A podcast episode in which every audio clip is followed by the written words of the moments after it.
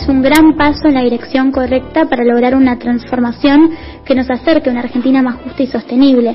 Pero es esencial que ahora nos aseguremos de su efectivo cumplimiento a lo largo y ancho del país, así como eh, tener en cuenta que las currículas de educación ambiental no deben eh, legitimar intereses que responden a un modelo de mal desarrollo.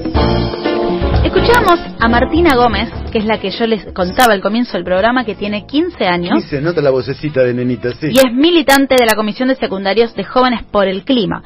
porque esta semana se eh, votó en la Cámara de Senadores por unanimidad, se aprobó la Ley de Presupuestos Mínimos para la Implementación de la Educación Ambiental de la República Argentina.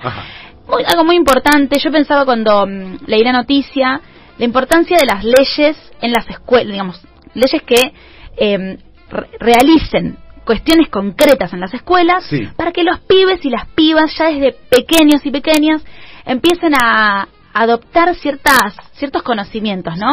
Pensaba en la ESI, qué importante que es y que fue y que está haciendo para que, por ejemplo, las niñas puedan contar sus abusos o que puedan hablar con sus padres y con sus madres acerca de estos temas. Bueno, y el propósito de esta ley es la promoción de la concientización y responsabilidad ambiental en la ciudadanía. Esto es en territorio nacional y para incorporar nuevos paradigmas de la sostenibilidad en los ámbitos eh, de la educación formal y no formal.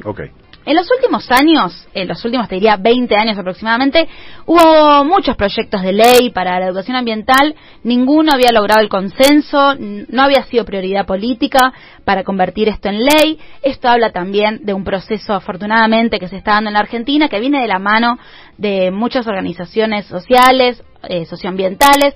Eh, pienso también, por ejemplo, en los cartoneros, en las cartoneras, que tanto laburan estos temas. También hablé con Nicole Becker, que es referenta de Jóvenes del Clima, y le pregunté cómo impactó esta ley en justamente en las organizaciones, sabiendo que es un pequeño primer paso.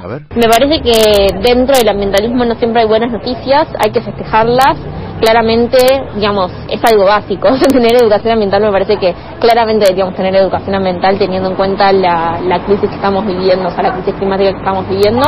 Igualmente creo que hay que festejarlo y que hay que entender que es un logro del movimiento ambiental, que faltan muchísimos por lograr, este, pero me parece que de esa forma también impacta, ¿no? Como un poco de llenarse de, energía para seguir luchando por un montón de conquistas más, conquistas que sean más, más materiales, digamos, que se puedan trasladar más a conquistas materiales y cambiar la realidad de las personas. ¿No? El impacto que tiene esta ley concretamente en las personas. Esta ley fue diseñada por el Ministerio de Ambiente y Desarrollo Sostenible, el Ministerio de Educación, junto con el consenso de las provincias a través del Consejo Federal de Medio Ambiente, que es el COFEMA, y se va a implementar mediante la Estrategia Nacional de Educación Ambiental, que es el, la ENEA.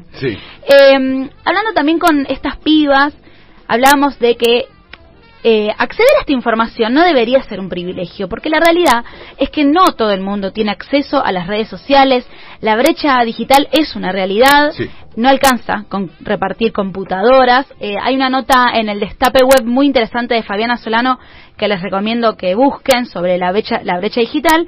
Y volviendo a hablar con eh, Martina, esta militante de 15 años, le pregunté cómo tiene que acompañarse esta arista educativa.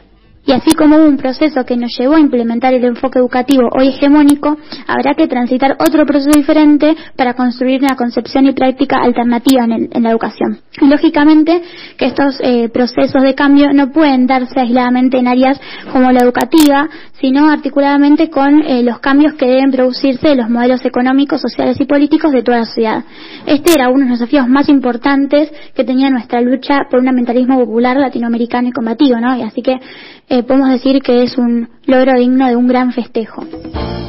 Les quiero leer algunos objetivos y ejes principales de esta ley que eh, apunta a fortalecer las capacidades de las carteras ambiental y educación en la implementación de la estrategia a través de la profesionalización de los recursos humanos involucrados en la tarea, desarrollar estudios de percepción de distintas regiones para ajustar la ENEA y las correspondientes eh, ejeas a la realidad de cada territorio, porque esto también es importante, ¿no?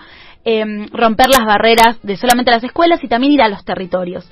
crear un banco virtual nacional de experiencias de educación en educación ambiental, generar y gestionar mecanismos que faciliten el cumplimiento sistemático de la Agenda 2030 con sus objetivos de desarrollo sostenibles y o aquellos que en el futuro se acuerden. Promover acciones comunitarias que fomenten el compromiso ambiental intergeneracional.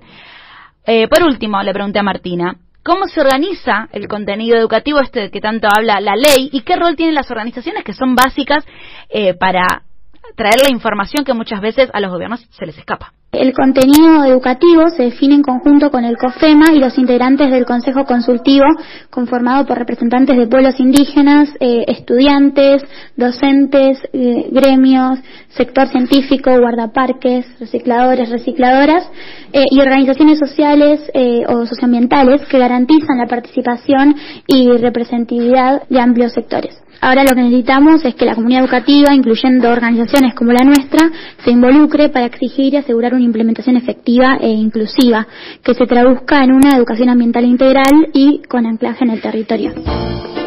Bueno, si nos lo dice una militante de 15 años, una militante de 20 años, significa que también eh, el gobierno nacional al parecer está escuchando los reclamos históricos de las organizaciones socioambientales y que es muy importante que esta información baje a los territorios, baje a las escuelas.